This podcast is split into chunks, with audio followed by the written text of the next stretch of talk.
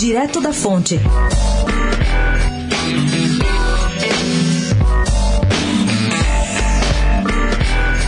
O PSDB está nos finalmente para o Congresso Nacional do Partido que acontece sábado em Brasília e que reunirá do presidente Bruno Araújo e de João Dória a Fernando Henrique Cardoso, José Serra e Geraldo Alckmin.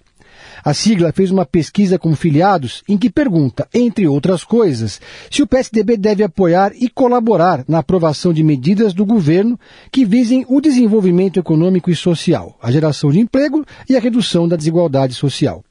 Os tucanos entraram também na pauta bolsonarista dos costumes e indagam aos seus militantes se o governo deve intervir em valores comportamentais de cada indivíduo e se o filiado é a favor da liberação da maconha.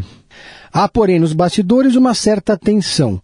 Tucanos paulistas mobilizaram 13 ônibus para enviar ao Congresso do PSDB em Brasília para evitar vaias ao governador João Dória.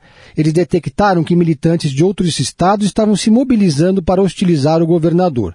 O presidente do partido, Bruno Araújo, entrou em campo na turma do Deixa Disso. A negociação segue acontecendo.